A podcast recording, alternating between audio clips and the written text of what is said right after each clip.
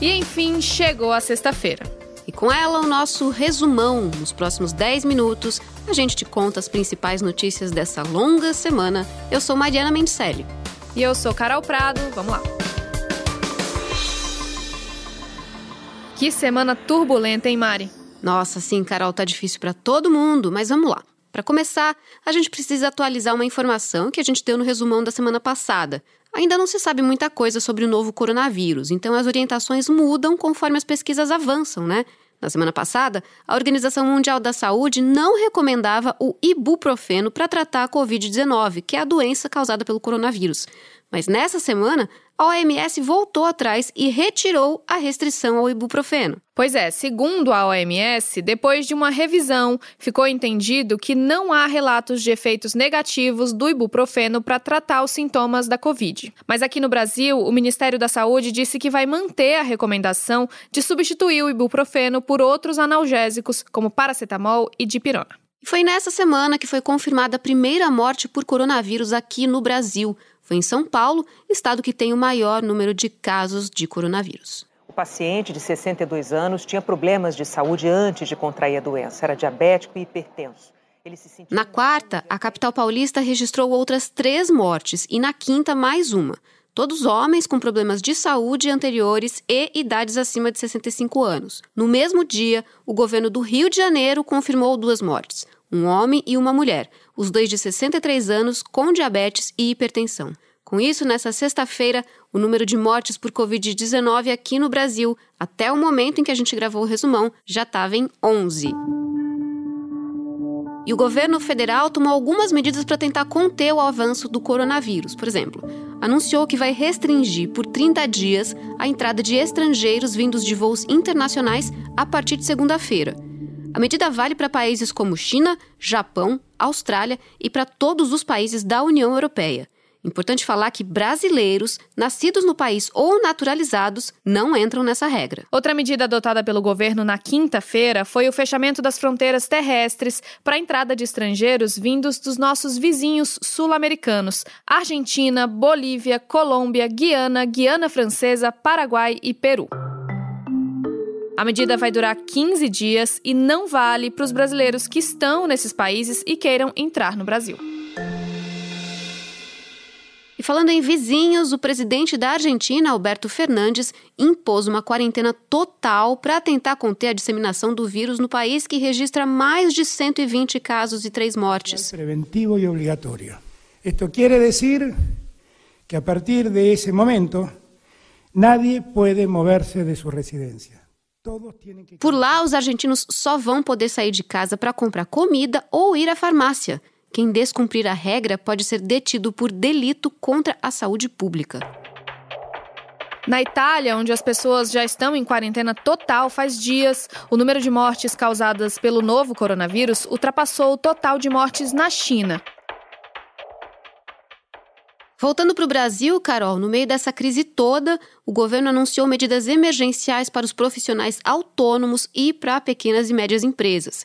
A nova proposta diz que trabalhadores informais autônomos de baixa renda vão receber 200 reais por três meses e o dinheiro poderá ser retirado da Caixa Econômica ou do INSS. O custo desses repasses vai ser de 5 bilhões por mês. O Ministério da Economia também vai permitir que, durante esse período de emergência, salários e jornadas sejam reduzidos proporcionalmente. Segundo o Ministério, é uma medida para evitar demissões, mas os detalhes da implementação dela ainda não foram divulgados. Nos próximos dias, o governo disse que vai anunciar recursos para ajudar o pagamento de parte do salário de funcionários de pequenas e microempresas que se comprometerem a não demitir nesse período. Entre as previsões citadas estão trabalho remoto e banco de horas, redução de até 50% da jornada com corte de salário na mesma proporção, desde que haja acordo individual com os trabalhadores. A remuneração mínima continua sendo o salário mínimo. E olha, nessa semana foram confirmados mais casos da Covid-19 em Brasília. O presidente do Senado, Davi Alcolumbre, do DEM, testou positivo e está em isolamento em casa. Na quarta-feira, o presidente Jair Bolsonaro e vários de seus ministros deram uma entrevista coletiva usando máscaras. Quando o presidente Jair Bolsonaro e ministros apareceram no local da entrevista, o salão oeste do Palácio do Planalto, foi um choque. 48 horas depois de dizerem em entrevistas a vários veículos que havia histeria e superdimensionamento da pandemia, Bolsonaro e sua equipe se apresentaram de máscaras. Porque estamos Ontem... usando máscaras agora. Além do general Heleno, que teve contato com alguns aqui, também tivemos positivo agora o teste do ministro das Minas e Energia, o Almirante Vento. Então, obviamente, o cuidado nosso tem que ser redobrado. Pois é, Carol, chegou a 22 o número de pessoas que participaram da viagem do presidente Bolsonaro aos Estados Unidos na semana passada e que agora estão com coronavírus. O presidente fez um novo teste na terça-feira e informou que deu negativo. No mesmo dia dessa entrevista coletiva em que Bolsonaro e os ministros apareceram de máscaras, o presidente foi alvo de panelaços em várias cidades do país. São Paulo, Rio, Recife, Belo Horizonte, Brasília, Fortaleza, Salvador, Porto Alegre e Curitiba foram algumas das capitais que tiveram bateção de panelas e gritos de fora Bolsonaro a partir das 19 horas. Também teve, em número bem menor, manifestações a favor do presidente. Na noite de quinta, Capitais registraram aplausos para os profissionais de saúde que atuam no combate à pandemia do coronavírus e também, pelo terceiro dia seguido, teve panelaço contra o presidente. E nessa semana saiu um estudo numa das revistas científicas mais prestigiadas da área de medicina que mediu quanto tempo o novo coronavírus sobrevive em vários materiais.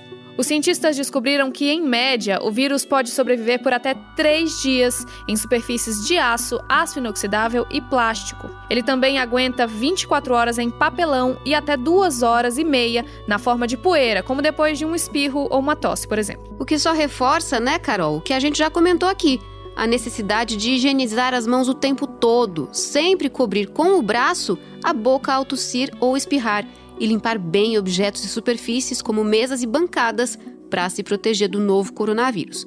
E eu sei que vocês já não me aguentam mais falando nisso, mas lavem as mãos.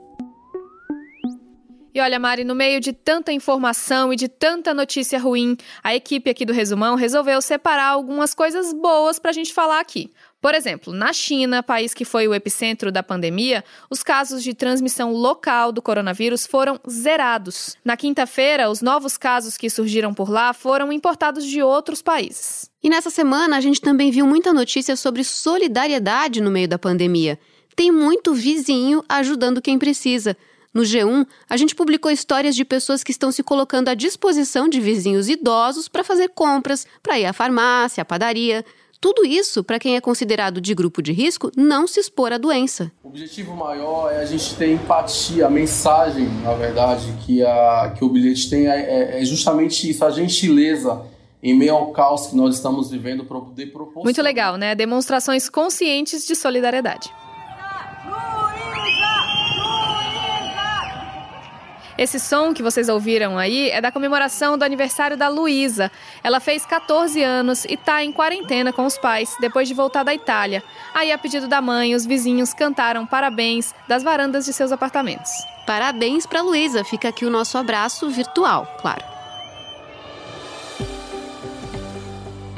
Oi, pessoal, queridos quarenteners como eu, tô aqui em casa também. É, e tô passando para dar um recado muito legal. Eu vou fazer parte de um movimento. Como vocês podem ter percebido, essa aí é a Sandy. Ela está falando de um dos vários festivais de música online que vão rolar nos próximos dias. Essas iniciativas são resultado dos cancelamentos para evitar a disseminação do coronavírus de vários shows e festivais ao redor do mundo. Então, vários artistas, como Di Ferreiro, Maria Gadu, Michel Teló, Martinho da Vila, Adriana Calcanhoto, decidiram levar música para os seus fãs por meio de lives em redes sociais. A lista completa com cada festival, datas e artistas você encontra lá no G1. E não só os cantores estão se unindo para levar música e esperança para as pessoas nesse momento tão duro de pandemia e quarentenas ao redor do mundo. A Gal Gadot, a atriz que faz a Mulher Maravilha no cinema, publicou um vídeo na rede social dela contando que viu outro vídeo de um italiano tocando trompete na varanda dele.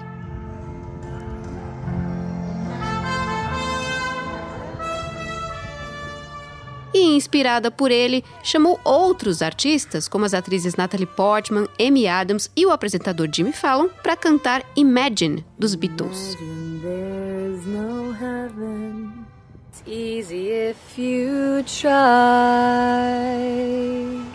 No hell below us. Above us only sky. A letra fala principalmente de união e de um mundo em que as pessoas possam viver em paz.